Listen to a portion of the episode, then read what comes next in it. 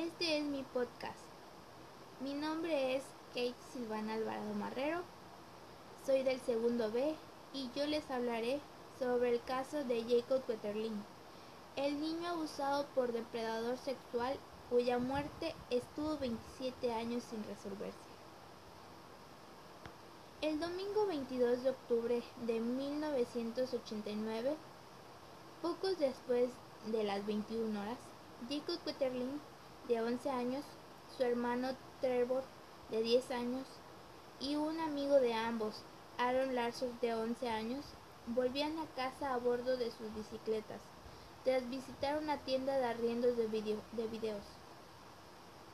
Mientras pasaban por la altura de una carretera local, los menores fueron abordados por un hombre que les ordenó dejar sus bicicletas y decirles sus edades. El individuo no pudo ser identificado, debido a que vestía una máscara. Tras la respuesta de los pequeños, el hombre gritó a Trevor que corriera lo más lejos posible hacia el bosque que lo rodeaba.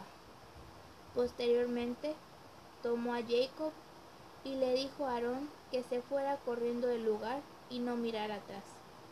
Esta fue la última vez que vieron a su amigo y hermano con vida. Tras su desaparición, los policías montaron un intenso operativo de búsqueda que incluyó más de 200 guardas, guardias nacionales y numerosos voluntarios, entre ellos varios conocidos de la familia Waterloo y habitantes de la zona. Después, el rostro del niño comenzó a aparecer en los carteles públicos, algo que continuó por años. Y los vecinos de Street Joseph acordaron dejar sus luces de la entrada encendidas como un símbolo para pedir por el regreso del menor sano y salvo. Tradición que se repitió de forma anual durante décadas. Por su parte, la policía seguía adelante con el caso. Si bien lograron varias pistas, durante años fueron incapaces de encontrar a Jacob y al culpable.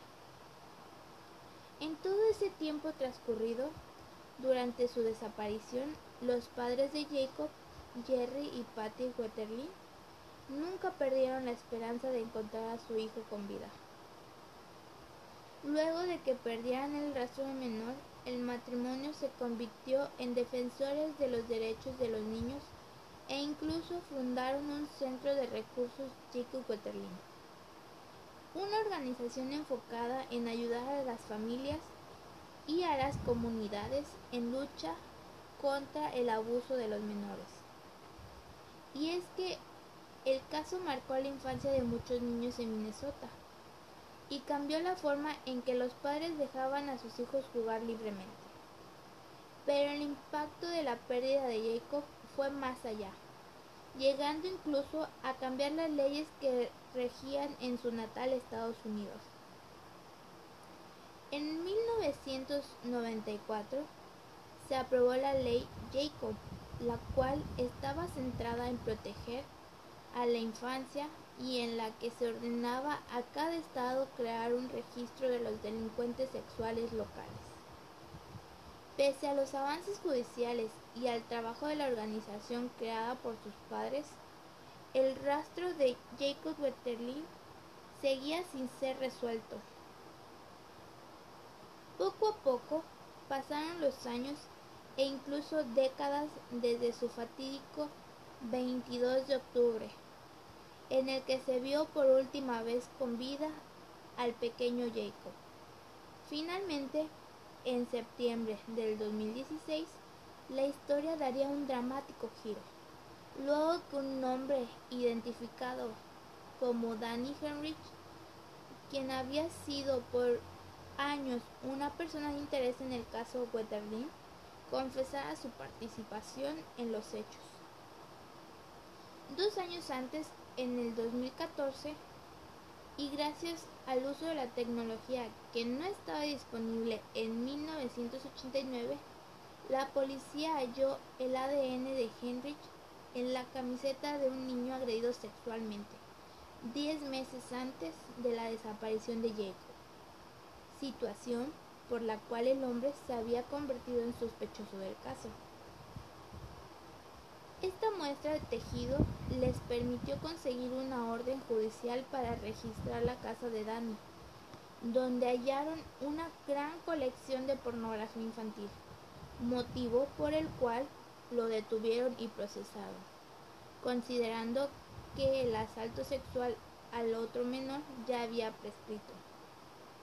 Luego de su detención, los fiscales trataron de negociar por meses con Henrich, con el fin de obtener nueva información sobre el caso Waterloo.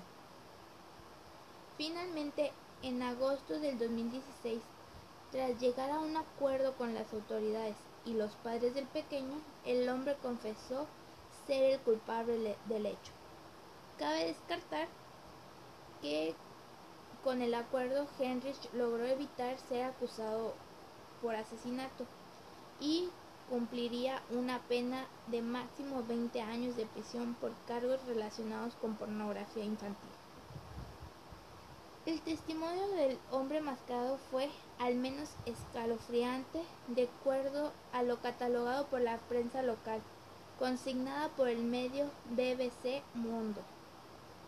En el medio de un auditorio lleno de gente, entre los cuales destacaban Jerry y Pater Wetterling, el culpable relató los detalles de lo ocurrido con la desaparición. Contó cómo confrontó a los niños usando una máscara y armado con un revólver, pidiéndole a Trevor y Aaron que se fueran corriendo del lugar y dejaran solo a Jacob. Agregó que posteriormente agarró del codo a Jacob, le puso unas esposas, lo subió a un auto y lo condujo a un hoyo de arena, donde abusó sexualmente de él. ¿Qué hice mal? le preguntó entre llantos el menor, mientras le rogaba que lo dejara volver a casa.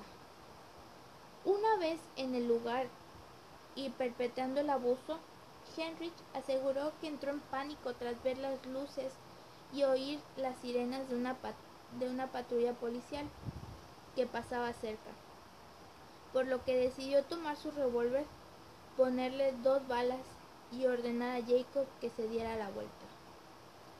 Luego disparó al pequeño de 11 años dándole muerte en el lugar.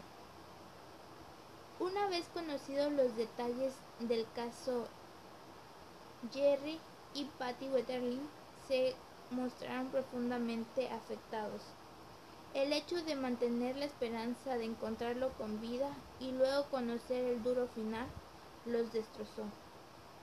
Poco después de finalizada, la audiencia judicial, la madre envió un mensaje de texto a una emisora de TV, en la cual afirmó que su hijo fue encontrado y sus corazones estaban rotos. Es increíblemente doloroso para nosotros saber cómo transcurrieron sus últimos días, últimas horas, últimos minutos, dijo Patty tras la audiencia.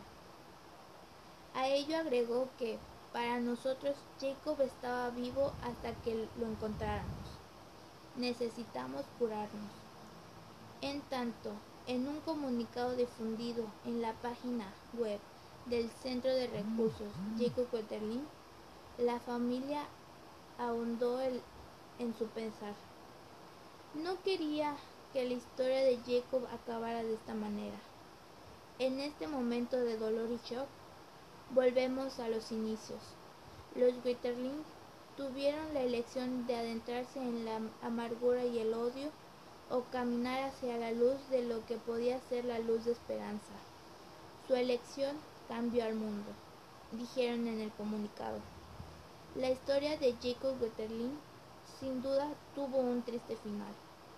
No obstante, el amor de sus padres y la compasión de todo un país lograron profundos, cambios en la, en la preservación de la infancia y el sistema judicial local, los cuales han permitido agilizar la búsqueda y hacer justicia a favor de miles de niños a lo largo de Estados Unidos.